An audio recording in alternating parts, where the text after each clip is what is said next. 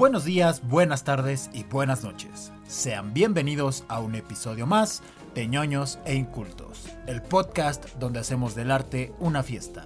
Yo soy su amigo Ribacún y les recuerdo que formamos parte del proyecto digital Más que Arte, espacio cultural independiente dedicado a la difusión de las diversas ramas artísticas. Amigos, amigas, nos vamos a poner hoy muy voladores, muy poderosos, con visión de rayos X. Nos vamos a poder estirar de algunas partes y no es albur, o quizás sí, dependiendo de la perspectiva que ustedes le den a ese comentario. Hoy vamos a hablar de series de superhéroes. Y obviamente vamos a hablar de toda esta cultura y de todo este mundo que se ha venido desarrollando desde hace ya varios años alrededor de la figura del superhéroe, tanto en series, quizás toquemos un poquito alrededor del cine, cómics, etcétera, pero en esta ocasión, para este tema, me está acompañando en primera instancia una de las cabezas del proyecto de Más que Arte. De hecho, la máxima cabeza de Más que Arte, la señorita Fer Chávez. ¿Cómo estás, Fer? Hola, estoy bien. Muchas gracias por la presentación. Te intimidó la presentación, ¿verdad? Te intimidó, te intimidó, yo lo sé. Sí, es que hay, que, hay que quedar bien, hay que quedar bien. Si no, sí, me di cuenta. Si no, no pagan. Pero si no, no pagan. Lo voy a anotar. lo voy a anotar en la libreta de los que van quedando bien. Ah, los tienes separados, perfecto. O sea, los barberos, los que te caen bien, los del podcast, los que escriben, perfecto. Muy bien. Ándale. Muy bien, muy bien, perfecto. Y espero estar en varias de esas, de esas listas. Pero. Sí, ya te puedo borrar de, la de los que caen mal. Óyeme, por favor. De los que no, los que no contestan mensajes. Exacto. Chiste, local, ustedes disculpen. En fin, eh, también nos está acompañando el crítico de cine predilecto de Más que Arte, obviamente también de este podcast de ñoños incultos, El futuro de México, eh, uno de los de las cabezas pero del norte de, de nuestro país, el señor jovenazo y, y pues, una persona tremendamente inteligente, el señor Osvaldo Escalante. ¿Cómo estás, joven Osvaldo? Mm, no sé por qué pensé que me ibas a alburear cuando dijiste algo de cabeza. Lo iba a hacer, pero, eh, pero reculé un poco, reculé. No, pues, pues gracias, gracias por la, por la introducción. Un gusto estar aquí como, como pues cada, cada episodio en el que, en el que platicamos. Eh, ya, creo que ya hacía bastante tiempo que no coincidíamos Fer y yo. Sí, ya juntos en un episodio. Entonces, pues, pues, pues muy bonito estar aquí con pues una de mis mejores amigas y que hace un increíble trabajo en, en Mascarte y la aprecio muchísimo. Libretita. anota, anota, por favor, Fer, anota, anota, anota. Sí. Ok. Ya voy a borrarlo de los que dicen que siempre están ocupados. Ah, chale. Eso fue un gancho al hígado tremendísimo, Fer. ¿eh? Tremendísimo. En fin, con la presencia de Osva y Fer, no sé qué tanta polémica vaya a haber con este tema. O a lo mejor vamos a coincidir mucho. La verdad es que no tengo ni la más mínima idea. Pero pues a los que ya han escuchado a, Fer y a Osvaldo, ustedes saben que, que los dos tienen ciertas opiniones bastante fuertes. En, relación a los temas que les tocan, no nada más en, en cuestión de superhéroes, a cualquier tema tienen opiniones polémicas. Sobre todo Fer. Queda claro que sobre todo Fer. Me gusta crear polémica. Y eso es un cumplido, ¿eh? No es un ataque, es un cumplido. Eso está chido. gracias, gracias. No, nos sirve para el podcast. Pero bueno, a ver. En primera instancia, sí me gustaría entrar ya de, lleno al, tema. Y justo me gustaría preguntarle a Fer. ¿En, qué momento crees o consideras que inició todo este apogeo de la cultura del superhéroe, ya sea en cómics, películas, bueno, en cómics obviamente desde hace muchos años, pero me refiero a ya en un consumo masivo, porque antes era un poquito más de nicho. ¿Tú cuál crees que es el parteaguas en ese momento exacto en el que inició todo este boom de la cultura de los superhéroes? Porque estamos en el entendido que ya son de impacto tremendamente comercial en cualquier plataforma.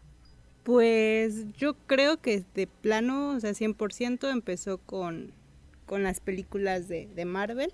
Bueno, Es que ahí se puede entrar en, en muchas eh, discusiones porque pues ya también tenemos un, un pasado con Tim Burton y Batman que yo crecí viendo esas películas y para mí desde ahí las, las visualicé, pero el boom definitivamente creo que lo tiene Marvel.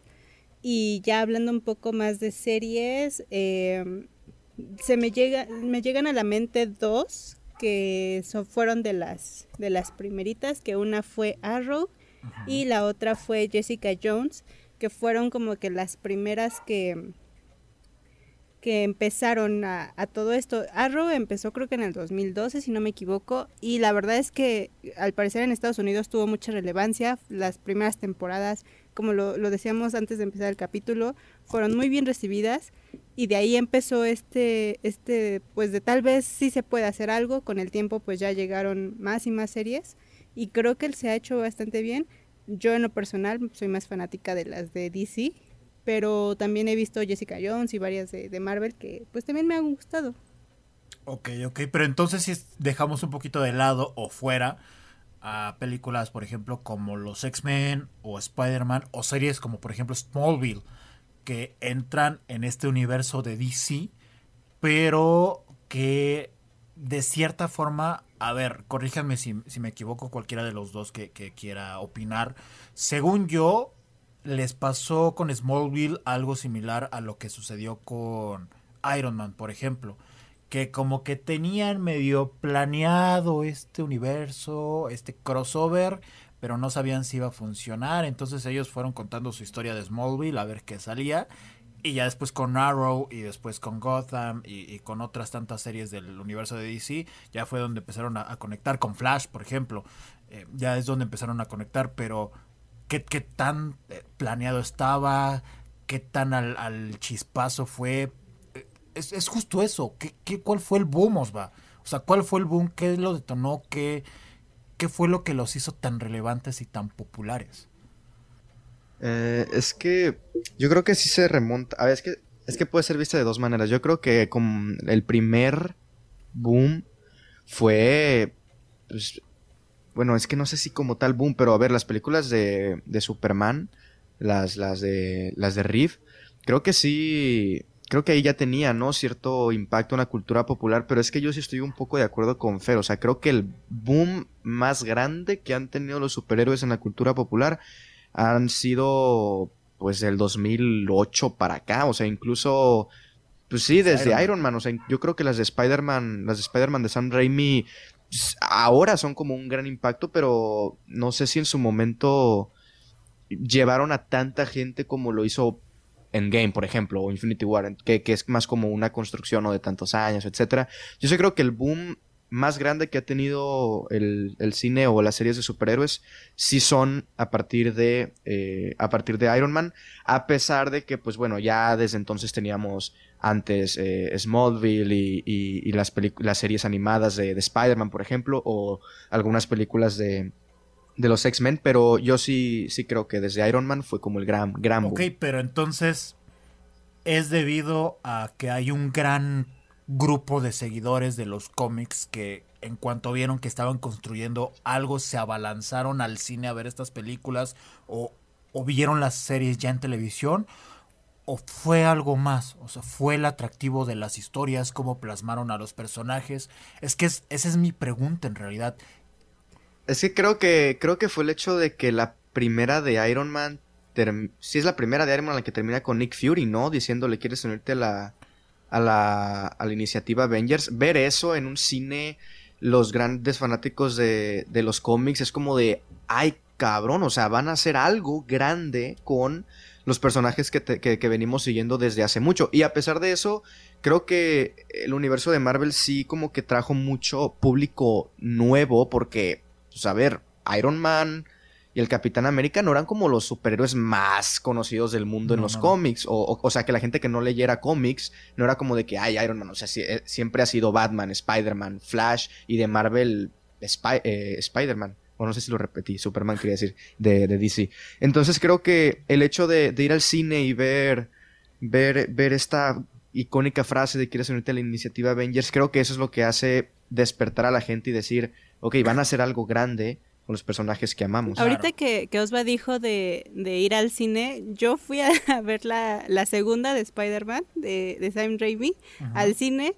Y sí recuerdo la sala atascada completamente De, personas. O sea, y, y, era, me recuerdo perfectamente que ese día hasta nos costó eh, encontrar boletos porque ya eran de, de, los últimos y no era como ahorita de que escogías, ahí nada más llegabas y, te sentabas, ¿no?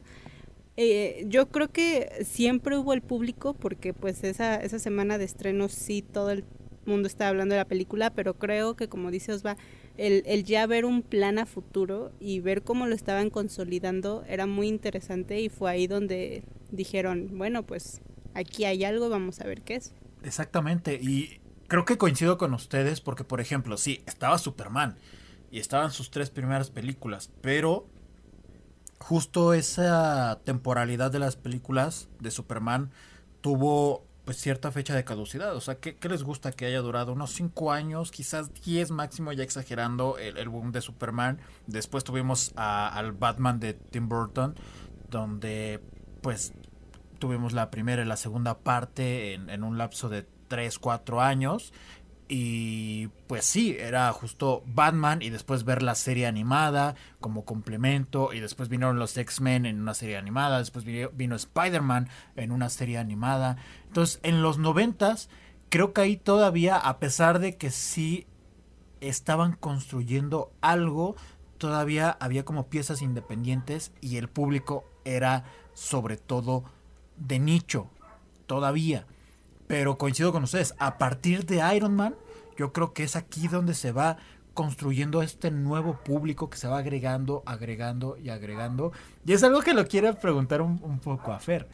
¿Tú crees que existan estos fanáticos, por llamarlos de cierta manera, como casuales? O sea, fanáticos de los superhéroes casuales, de moda, que nada más están ahí para para encajar en las pláticas pues de las borracheras, del trabajo, de la escuela.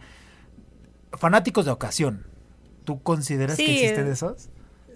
Claro, creo que en todos los lados hay. En lo que más se ve, eh, en mi opinión, es en, Star Wars y en superhéroes. Como que sí sacan uno que otro dato, pero pues nada más, como tú dices, para, para convivir. Y pues está bien, ¿no? O sea, al final cada quien consume y ve lo que quiere. Pero sí para nosotros que ya estamos muy enviciados en este mundo de las cosas frikis, pues sí, ya, ya nos lo tomamos más en serio y hasta como de una manera más mamadora, ¿no? De, de verlo, que eh, justo esto del antes y el después de la industria cinematográfica con los, con los superhéroes. De, Entonces, sí, de hecho, seguramente, seguramente Fer tiene en alguna de sus paredes de su cuarto toda una serie de cómics y fotografías pegadas con algunos hilos interconectando a cada uno de los personajes para ver cada una de sus relaciones, ver cómo encajan en las series. Seguramente tú eres de esas, seguramente.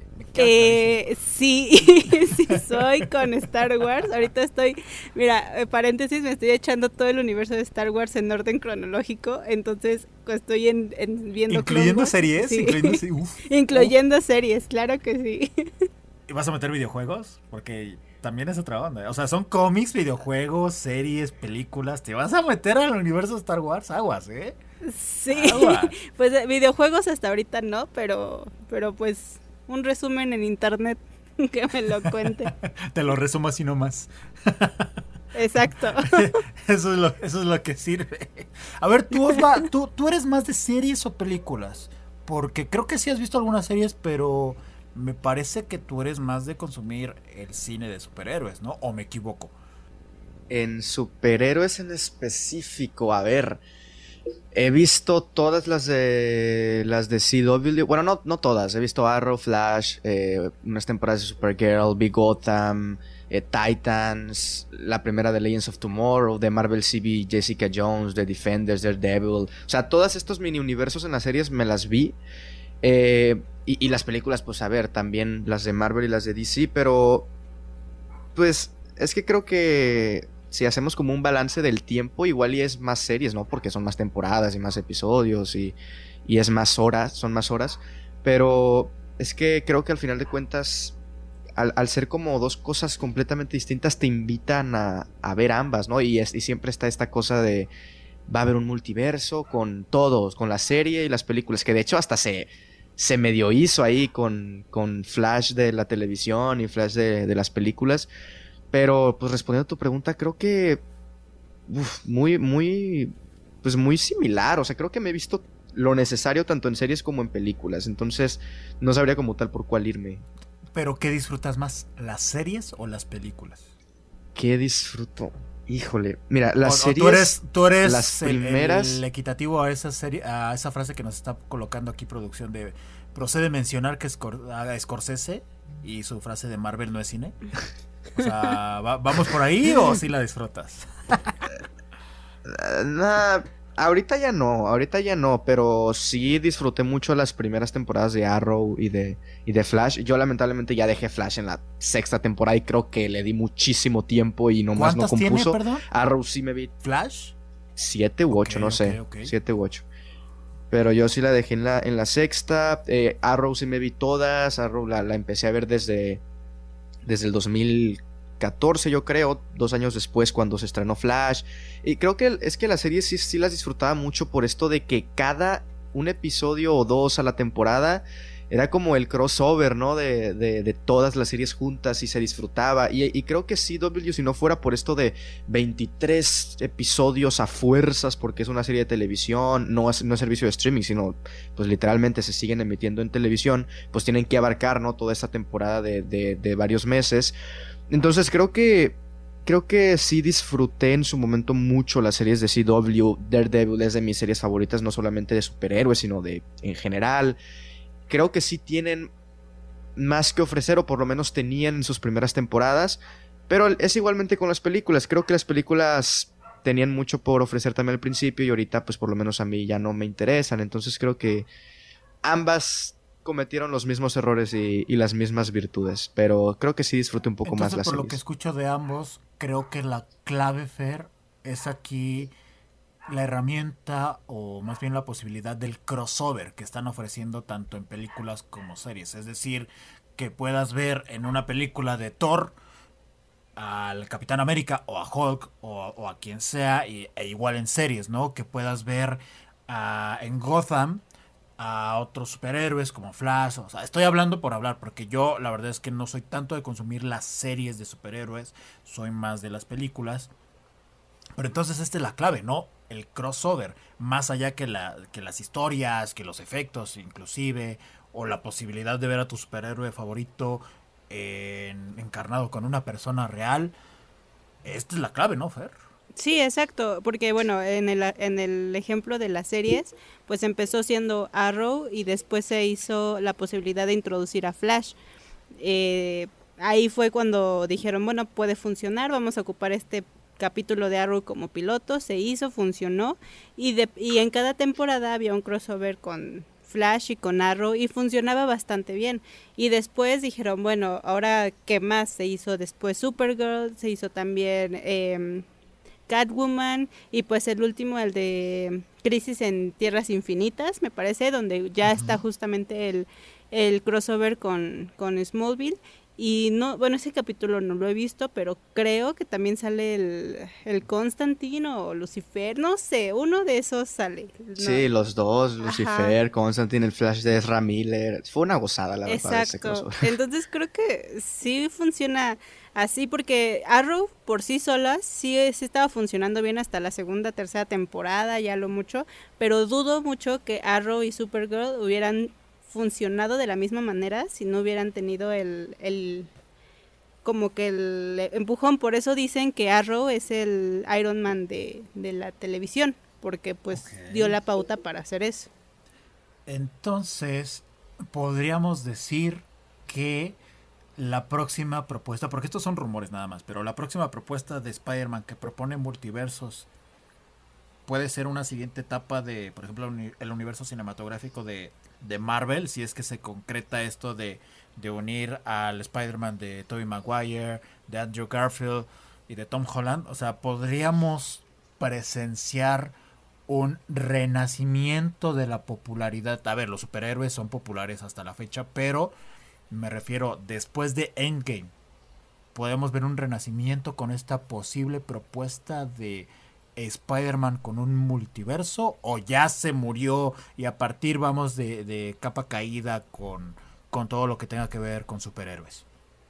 Mm, Ah, eh, a ver, tú, Fer. yo creo que, que puede ser, o sea, es, es algo que me em- emociona, pero nada más por ver a Tommy Maguire este, otra vez como Spider-Man, porque lo amo. Y nada más por pura nostalgia la vería, pero así que digas, ay. Que sí te tenga padre, así al pues filo sí. de la butaca, no. Ajá, no, la verdad es que no. Ok. Tú, Osva, a ver. Sí, yo, no, yo, yo igual, o sea, yo igual no creo que tengan mucha participación y si la hay creo que va a ser esta película y ya no creo que Toby Maguire quiera, o sea, de querer no lo veo como con ganas de, de volver a interpretar a Spider-Man por, a- por más de una película y más de un rol secundario.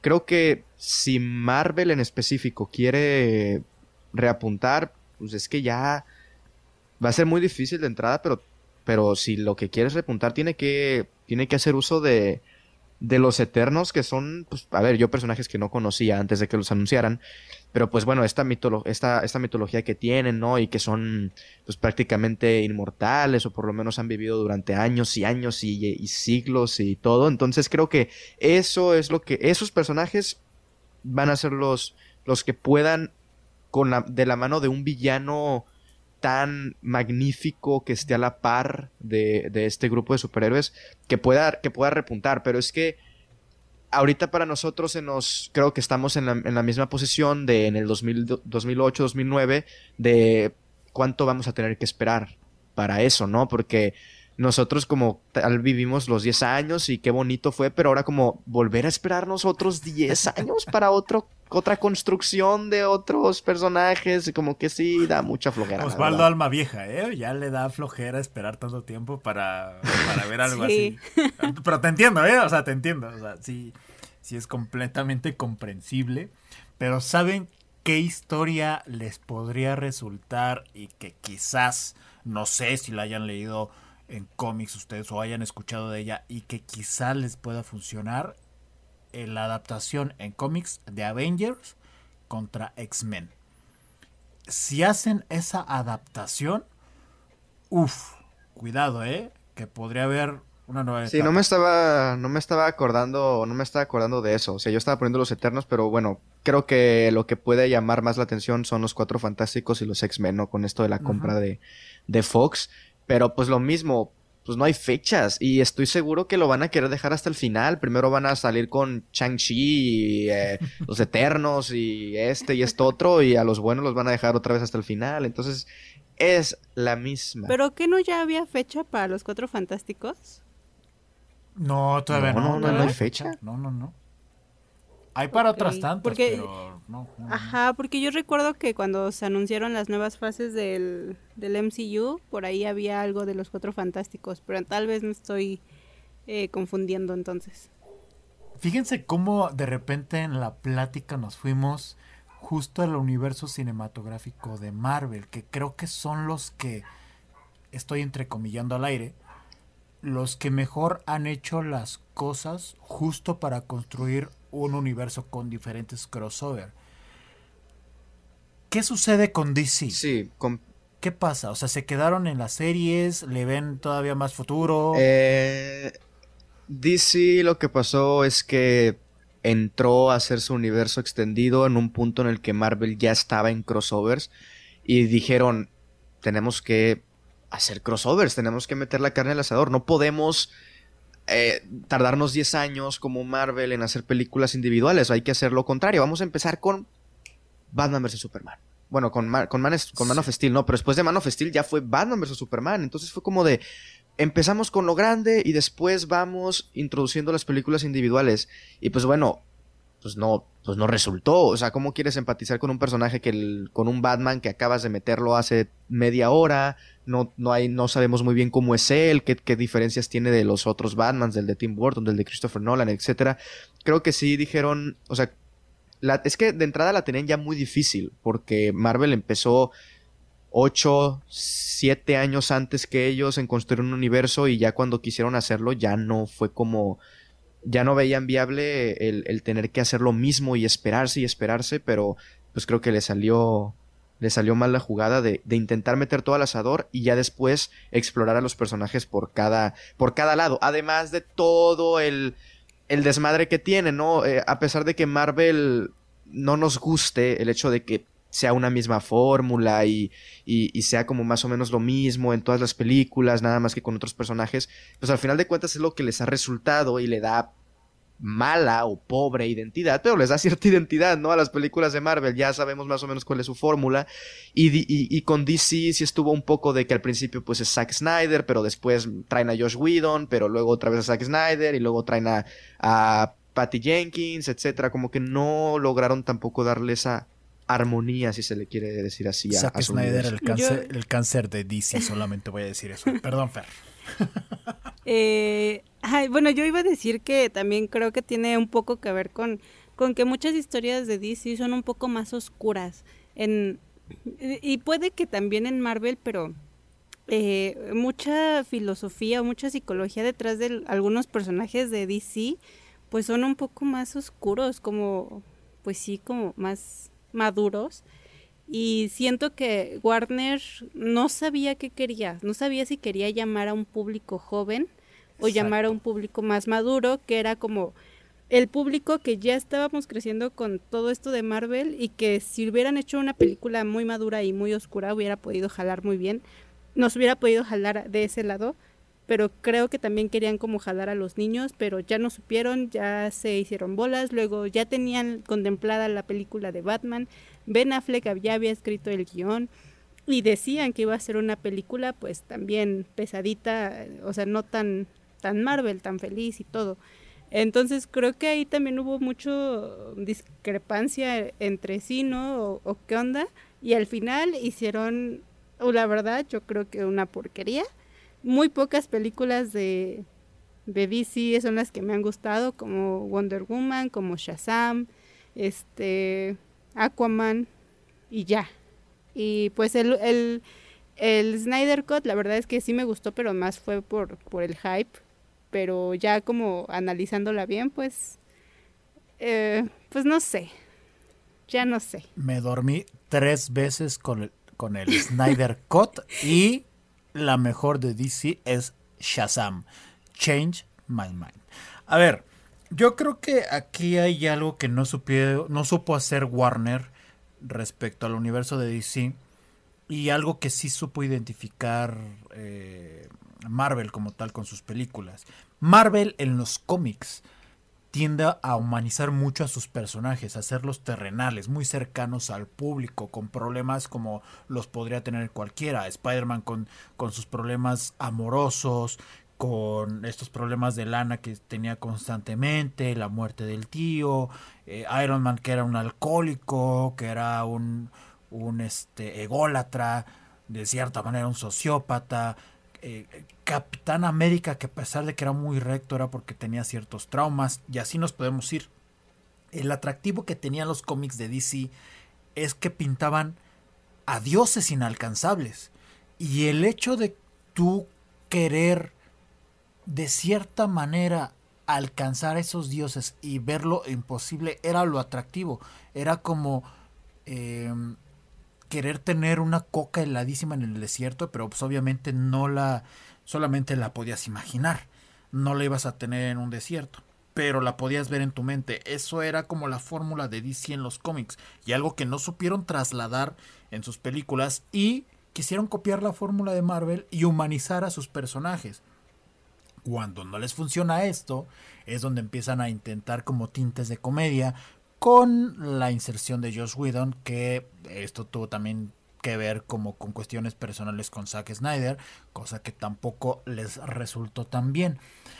Entonces, a ver, en general yo creo que DC prácticamente su universo funciona cuando... Y su universo me refiero a que sus películas sean acertadas sin tener que conectar. Cuando toman a un director serio y simplemente lo hacen o, le dan la libertad para hacer lo que él quiera. Y ahí está el ejemplo de Christopher Nolan, ahí está el ejemplo de Todd Phillips con el Joker, y creo que, bueno, y Tim Burton con sus primeros Batman, y ya, o sea, y párenle de contar.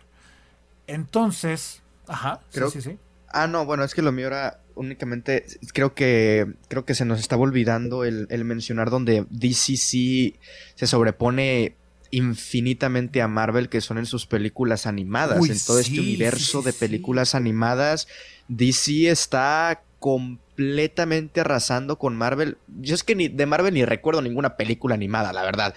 Y, DC no, DC tiene muchísimas de, de, de, Injustice, de las de Batman, las de Superman y cómo se juntan, la del propio Flashpoint Paradox. O sea, creo que eso es donde, donde DC sí se está como valiendo mucho, pero lamentablemente no, no ha conseguido, creo yo, ese público masivo como en una película eh, live action, ¿no? Creo que aquí es, está siendo muy apoyada por la crítica y por la audiencia que la ve, pero esa audiencia que la ve no es tanta como la audiencia que luego va a ver una Liga de la Justicia en live action, ¿no? Que, que, que es, pues al final de cuentas creo que lo bonito de live action es trasladar eh, pues algo animado en cómics a, a, personas, a, humanos, y pues al final de cuentas en una animación puedes permitirte esto de hacerlo más a lo cómic, pero pues también muchas personas que buscan verlo en pantalla grande en, en, live action, pues no es lo que buscan, sino buscan verlo en, en, humanos. Pero sí, en el, el universo de los de, de DC en, en la animación es mucho mejor que, los de Quizás deberían de explotar más. Ahí deberían de explotar más, Fer, porque, por ejemplo, estamos viendo últimamente que, al, menos aquí en México, cuando se plantean traer diferentes películas de anime, eh, ya sea en festivales o incluso ya eh, a últimas fechas en, en cartelera comercial, ya pegan. Ya pegan porque son historias que ya el público ya está consumiendo. Ya, afortunadamente, estos festivales, eh, como el Konichiwa Fest, nos han traído ya en muchísimos años diferentes propuestas que dicen, ok, bueno, entonces el, anime no nada más son como, como historias para niños, o sea, son historias adultas. Y ahí es donde DC debería aprovechar esa área de oportunidad para darle más difusión a sus películas animadas, que sí, estoy totalmente de acuerdo con Osva. Tienen muchísima más fuerza que las propias películas animadas de, de Marvel. Y ahora, algo que también me gustaría tocar, Fer, toda esta influencia que han tenido tanto DC como Marvel con sus proyectos de cine o series para, para que surjan otros proyectos distintos. ¿Y a qué me refiero con estos otros proyectos? Con estas series, producciones ya sea de Netflix o de Prime o de otras plataformas, que se atreven a contar historias con superhéroes o personajes que son superhéroes, pero que se salen de este molde, que se salen de esta fórmula justo de el superhéroe con su crecimiento, conociendo sus superpoderes, de ahí se hace el conocido de la gente y empieza a salvar el mundo. No, creo que en los últimos 3, 4 años, quizás 5, hemos observado historias en estas plataformas que nos han cambiado el chip y me gustaría que justo nos hablaras de algunas de ellas, Fer. Uy, yo feliz porque ahorita también ando viendo de esas series y me están encantando. La primera que tal vez puse mi atención en eso fue de Umbrella Academy por los cómics y por, por el creador Gerald Way, que pues es el, el vocalista de My Chemical Romance. Entonces, eh, tiene una propuesta muy interesante, ¿no? De que una persona adopta a, niños que nacieron el mismo día de, mujeres donde al, inicio no estaban embarazadas y de repente dan a luz y entonces empieza a crear su academia para, pues sí, para hacer como una, vamos a ponerlo así como una liga de la justicia. Eh, está muy buena, los cómics también están muy, muy buenos, tienen una historia muy divertida.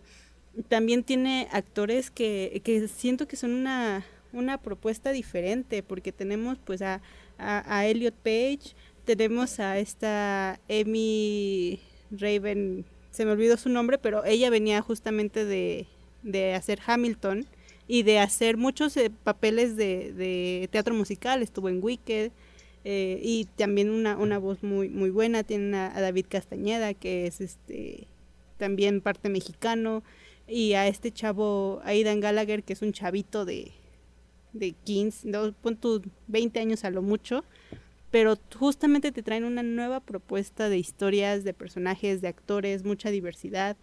Y ahorita pues lo que está en boga, que es eh, Invincible y, y, The Voice, que también el, el, como la otra cara ¿no? de los superhéroes, qué pasaría si se hicieran malos, o de Invincible, que también tiene como otra historia joya diferente. Sí, la verdad es que se las recomiendo a todos, están muy buenas. ¿Tú has visto algunas de estas series, Osva? Sí, yo me vi eh, The Boys, las dos temporadas que han salido y pues Invincible. Yo no, yo no me vi de Umbrella Academy ni esta nueva que de hecho acaban de cancelar en Netflix el día de hoy que estamos grabando, ni recuerdo el nombre, pero una nueva serie de, superhéroes. Mm. Ni idea, la verdad, pero supongo que sí. Este, no, es que es muy interesante creo yo que ya llega el punto en el que nos cansamos de la, de la típica historia de superhéroes y el hecho de que ya los conviertan en algo más retorcido, más, eh, pues, realista, creo yo. A ver, hay, hay lamentablemente mucho mal en la sociedad y si la sociedad empezara a tener eh, poderes lo más probable por estadística y por probabilidad es que decidan utilizarlos pues para el mal, ¿no? No, no para, para arriesgar su vida por, ah, por salvar a otra persona, sino, yo qué sé, para robar, para etcétera, etcétera. Y creo que The Voice, The Voice me gusta muchísimo porque tiene esa cara no solamente de si los superhéroes fueran malos, sino de todo el sistema capitalista que rodea eh, cómo los explotan y cómo les hacen series y películas y, y todo este tipo de cosas que Invincible no, no lo toca y también me gusta porque genera su propia identidad de nosotros venimos aquí a ser eh, sádicos en la sangre y en la animación y en los personajes y, y, en todo eso no vamos a preocuparnos tanto en un mensaje político, sino vamos a hacer eh, lo que venimos a hacer que es eh, choquear pero con buena, con buena pues intención narrativa, no, la sangre no está ahí nomás porque sí, creo yo que sí, que sí le ayuda a, la, Otro los tipo personajes. de corrupción, ¿no? Entonces, o sea, porque eh, a lo mejor, bueno, yo no he visto The Voice, pero por lo que me están platicando, siento que es una corrupción justo más, más política, más de, de eh, estarse peleando entre, entre líderes y con Invincible es más una corrupción interna de cómo justo estos superhéroes no necesariamente tienen que seguir los estándares que les dicta la sociedad para poder proteger a esta misma sociedad. Es, no, yo tengo superpoderes y voy a utilizarlos para mi beneficio.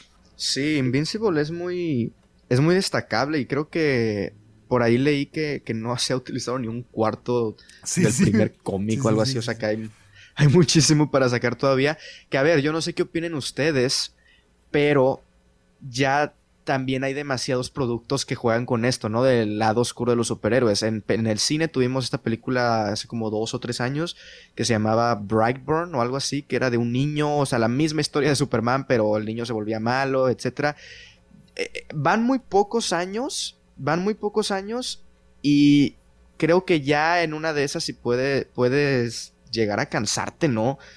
O sea, siguen llegando Invincible y, y The Boys que sí se sienten frescas, pero no sé qué tanto vaya a durar esto de los superhéroes malos.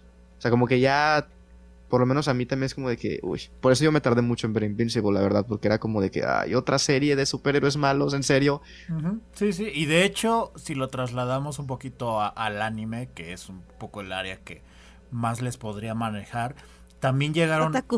Uh, óyeme, yo sí me baño. Este, a ver, yo eh, en cuanto a series de anime sí he visto como cierta influencia de los superhéroes en alguna de sus historias, eh, en alguna de sus historias, perdón, una de ellas es One Punch Man, que es esta sociedad donde eh, los superhéroes han creado como un gremio o, una empresa entre comillas, donde catalogan a los superhéroes por distintos niveles y dependiendo de, su nivel, pues vas eh, a, luchar contra la amenaza que esté en turno y otro anime que también ahorita es muy popular y que de cierta manera le ha dado un poquito la vuelta a la fórmula del superhéroe es Boku no Hero Academia. Es como un Naruto, pero con superhéroes. No es este chico que poco a poco quiere ir creciendo para convertirse en el mejor superhéroe, pero en el camino se encuentra con ciertas circunstancias que lo hacen modificar su forma de, pensar. Naruto chillón, el Naruto verde, exactamente. Entonces, creo que mientras nos entreguen productos que se sientan frescos y que de cierta manera innoven en la figura del superhéroe, creo que al público nos van a mantener ahí consumiendo hasta que se lo acaben. Me parece, y, no sé si, sobre todo Osva a nivel cinematográfico, no sé si vaya a coincidir conmigo, creo que incluso el cine de superhéroes, porque yo antes lo veía como una especie de subgénero, pero ahora ya me entró la duda de si ya lo tendríamos que ver como un género cinematográfico, dado que ya ha durado tanto tiempo y no se le ve algún tipo de final. Y, no tanto porque sean productos de calidad, sino porque la gente todavía acude a los cines a ver estas historias y en gran cantidad y en masa. Entonces, nada más o menos como para cerrar, Osva Fer, ¿para cuándo le ven fin a esto? ¿Para cuándo, Fer? ¿Para cuándo? Mm, yo creo que nunca. Esto ya, ya no tiene fin. De alguna manera creo que van a estar presentes los superhéroes. No sé si con Marvel, porque siento que viendo las nuevas propuestas como justamente de Eternals, eh, sí como lo siento un poquito despegado a lo que estábamos acostumbrados de ver. No sé si, si vaya a seguir teniendo el mismo impacto, la verdad lo dudo. Pero creo que los superhéroes siempre van a estar ahí. Como tú lo decías, de, es también justamente ver esta parte de una persona idealizada, inalcanzable y, y pues de alguna manera pues eso son, ¿no? O, es como un escape de un poquito de nuestra realidad y, y, justamente Superman era eso, ¿no? Era el, el tratar de entregarte un, una persona, un personaje que es lo que tú quisieras ser y por eso fue que empezó a pegar. Eh, o sea, ese fue el propósito de Superman. Entonces, siento que sí van a estar presentes en diferentes formas, en diferentes contenidos. Esperemos que cada vez haya más diversidad, que cada vez haya más historias que contar y pues a ver qué sale. Volvieron en forma de, fichas. ¿Tú, Osva, tú qué piensas? Fíjate, te iba a decir en un principio de que 20 años y ya no iba a haber películas de superhéroes, pero pero es que creo, creo que sí se van a mantener. Igual y no en la Yo me refiero a este nivel, ¿eh? A este eh, nivel de cada año varias películas, series, a este nivel. Sí, yo creo que sí se van a mantener las películas, así como, como, pues, no sé cuál fue la primera película de terror, ¿no? Pero sigue habiendo películas de terror, etcétera. O sea, creo que sí se van a mantener, pero sí creo que ya en pocos años no va a haber más de dos por año, así grandes películas, blockbusters de Marvel, DC, o sea, de Warner, Disney.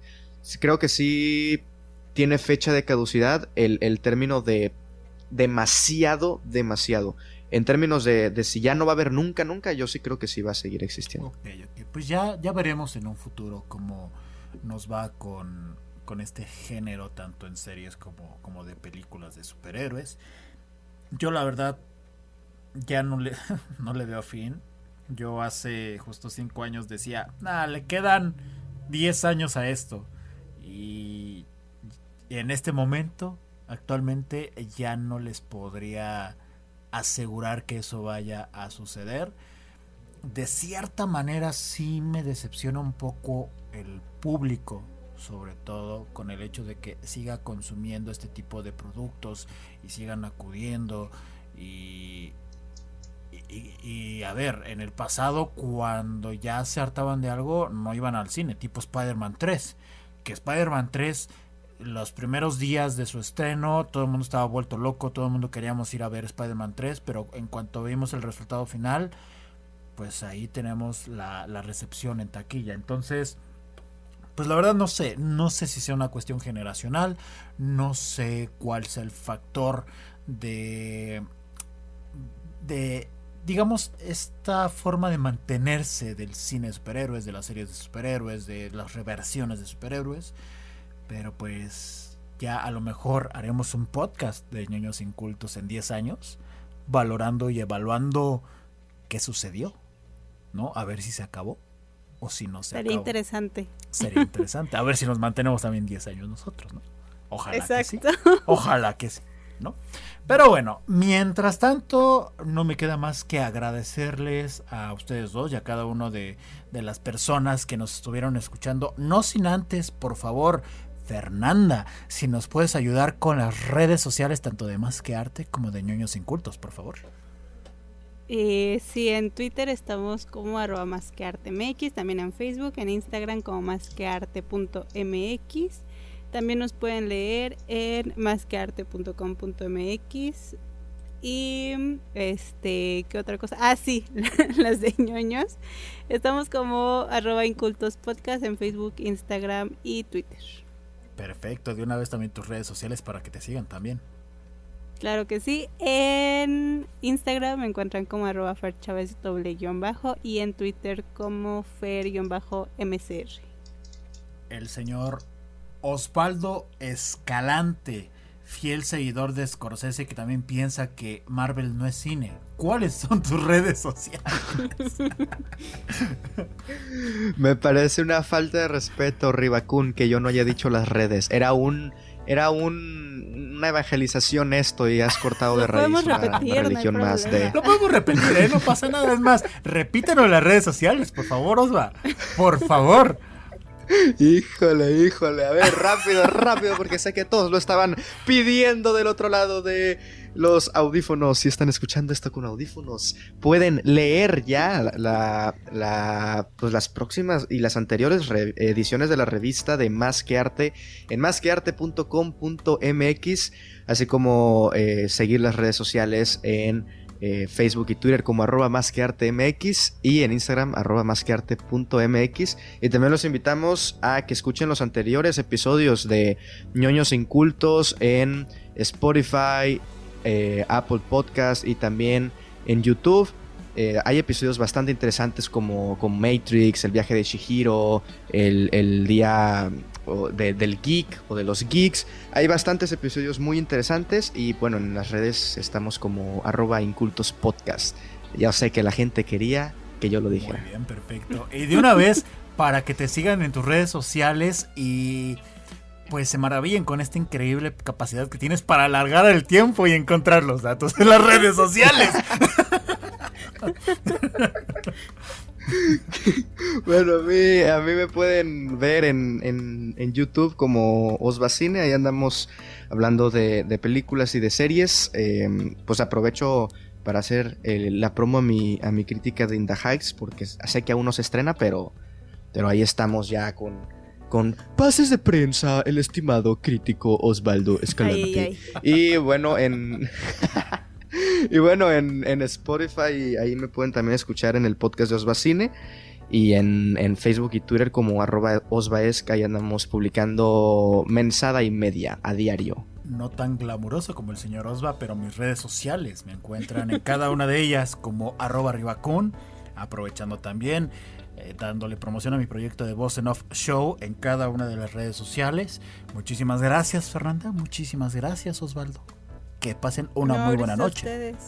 Un gusto, un que gusto. Al principio, que por primera vez, perdón, eh, tuvimos opiniones eh, similares los tres. Esto no se ve a diario. Sí, eh, a ver, este episodio lo guardan en una pequeña caja de oro y la entierran, ¿eh?